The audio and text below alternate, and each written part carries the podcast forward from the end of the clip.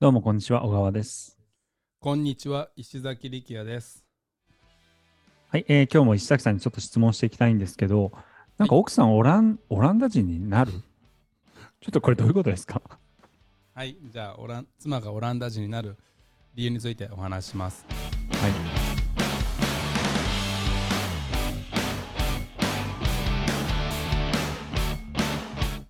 なんかあの、はい YouTube のショートとか見てると、はいナイさん、こういう話聞いたんですけど、あるある本当ですか？みたいな、これ絶対スクリプトあるやろみたいな、いやああるあるあの、広告、インスタの広告とか。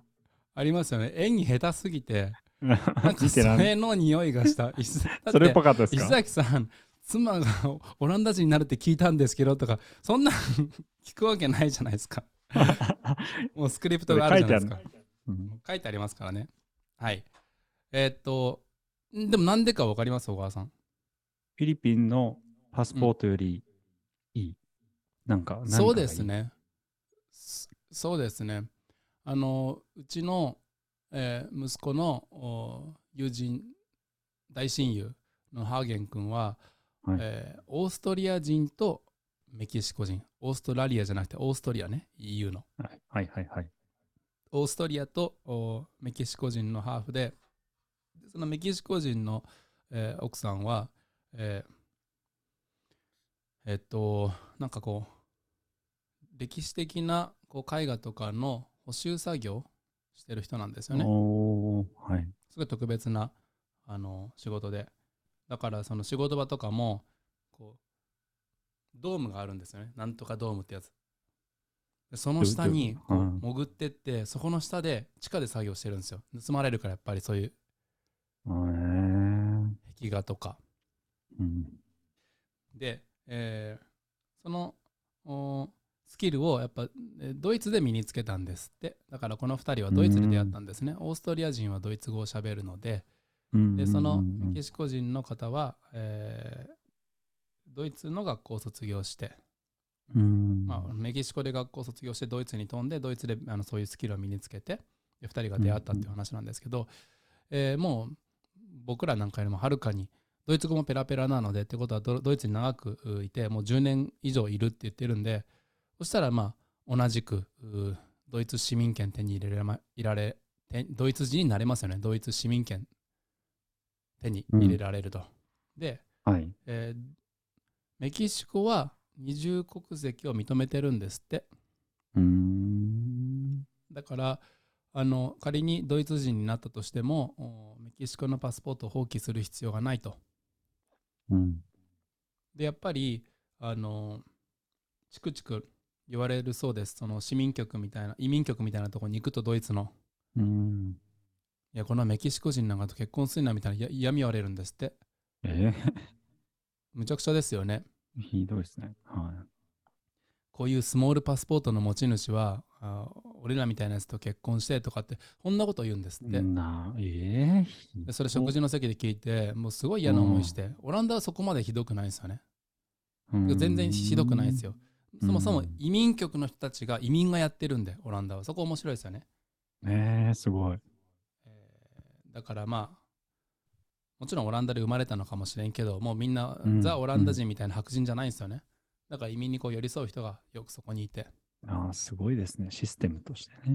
そうですよねうんでもやっぱ、りあのメキシコ人の人は自分でスモールパスポートって言っててでスモールパスポートで意味わかんなくて、パスポートの大きさに違いないじゃないですか大体 でもやっぱ小さいパスポートだから行ける国が限られてますよってことですねうーん。でどうでしかも二重国籍認められとるんなら全然、あのメキシコパスポートとドイツパスポート持っておけば、えー自分の行きたい国によってドイツパスポート出してうんうんうんうん。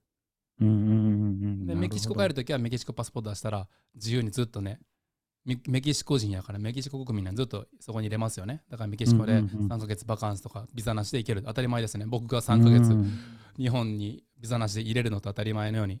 うんうんうんまあそれはあの世界中の人の夢は夢なんですけどそれはまあさておきあのでうちの奥さんのやっぱフィリピンのパスポートもお弱いんですよね。まあこれもどっかで話したことあるかもしれんけどだからこそうちの奥さんのパスポートはスタンプとかあのステッカーだらけなんですよね。もうそれを乗り越えるためにあの、うん。いろんな各国のお長期滞在ビザ取ったんで、ああの面接のお対策とかいろいろして。えアメリカの B1B2 ビザを持ってるんで10年間入れるんですよね、えー、すごい。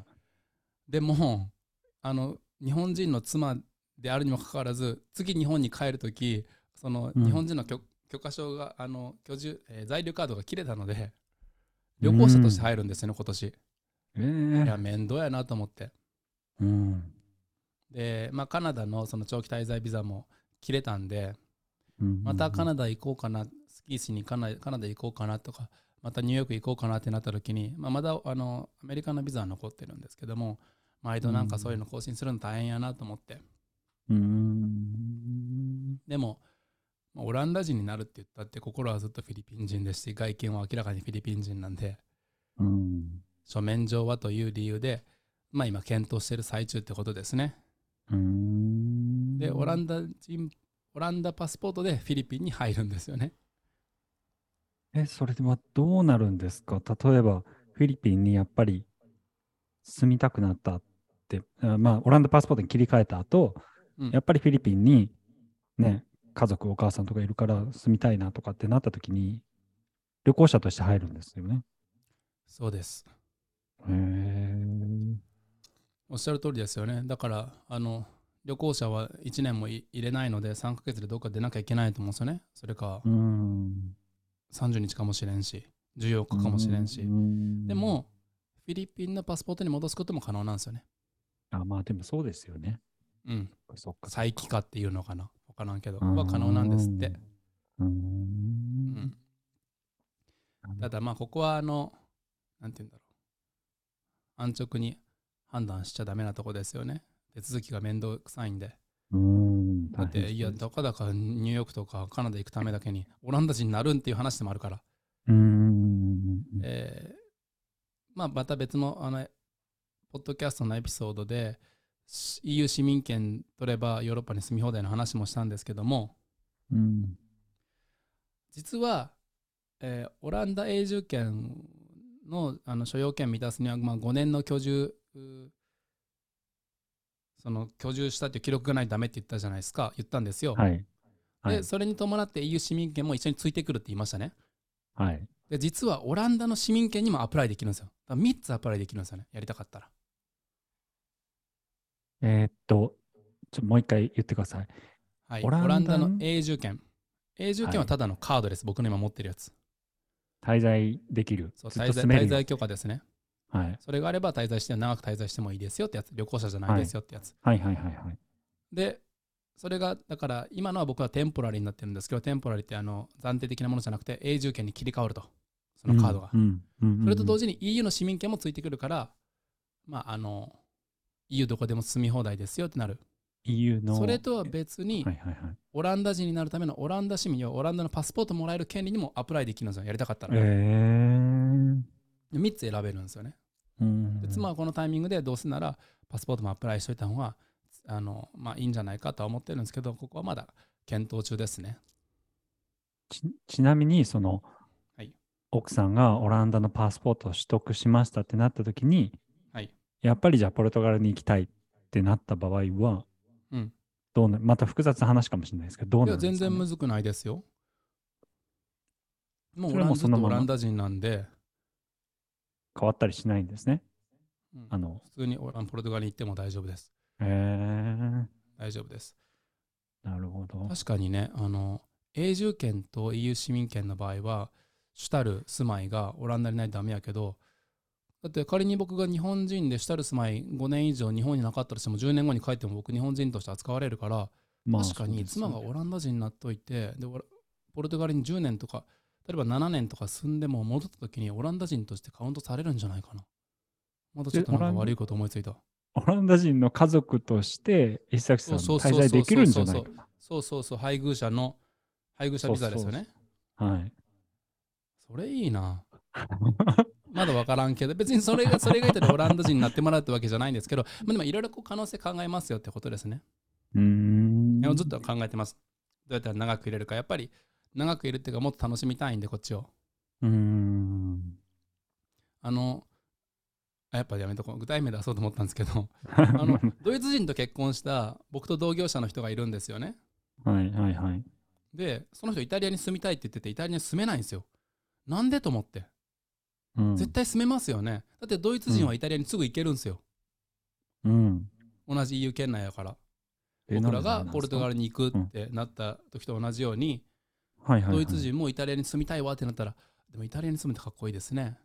イタリアに住むってかっこいいですね。うん。めちゃくちゃいいですよね、でイタリアでもイタリアのビザが下りないって言ってるからちょっとその僕の同業者の K さんは何やろうな。もしかしたらドメスティックパートナーとか結婚してないんじゃないかなと思うんですよねだって普通にに。ドイツ人の夫っていうあのスパウスビザってあるんですけどそれ持っとればうん。同時に一緒にイタリアに行けばいいだだけの話じゃないですか？まあそうですよね。普通はそうですよね。イタリアに賃貸も借りてるって書いてあったんでメルマガにへえ。まあなんかいろいろめんどくさいことがあるんでしょうねまあでもほらほど。仮にあの、えー滞在許可がお下りなかったとしてもやっぱりこの EU のあの居住許可さえカードさえ持っとればえーっと、本当にイタリアにすぐ旅行とか行ったりもできるのででそこに1週間、2週間、1ヶ月いても全然問題ないんででそういうのをまたオランダに帰ってきて、また2時間のフライトでイタリアに戻るとかもできるんで、うん。やっぱりあのどっかの国で、えー永住権なり、えーそういう、うん、なんかこう居住許可みたいなの持っとると可能性は広がるかなちょっと可能性が広がるっていうものすごくまるっとした言葉で言って悪いんですけど僕らはやっぱりなんていうのもうすごい大事だと思ってる人生においてそういう住む場所とか住める場所の可能性は、起点、そういう可能性をいくつもこう増やしていきたいってことですよね。うんうんそうですね、うん。以上が、えーうちのうちの奥さんがオランダ人になる理由でした何か質問ありますか？いや、よくわかりました。ありがとうございました。はーい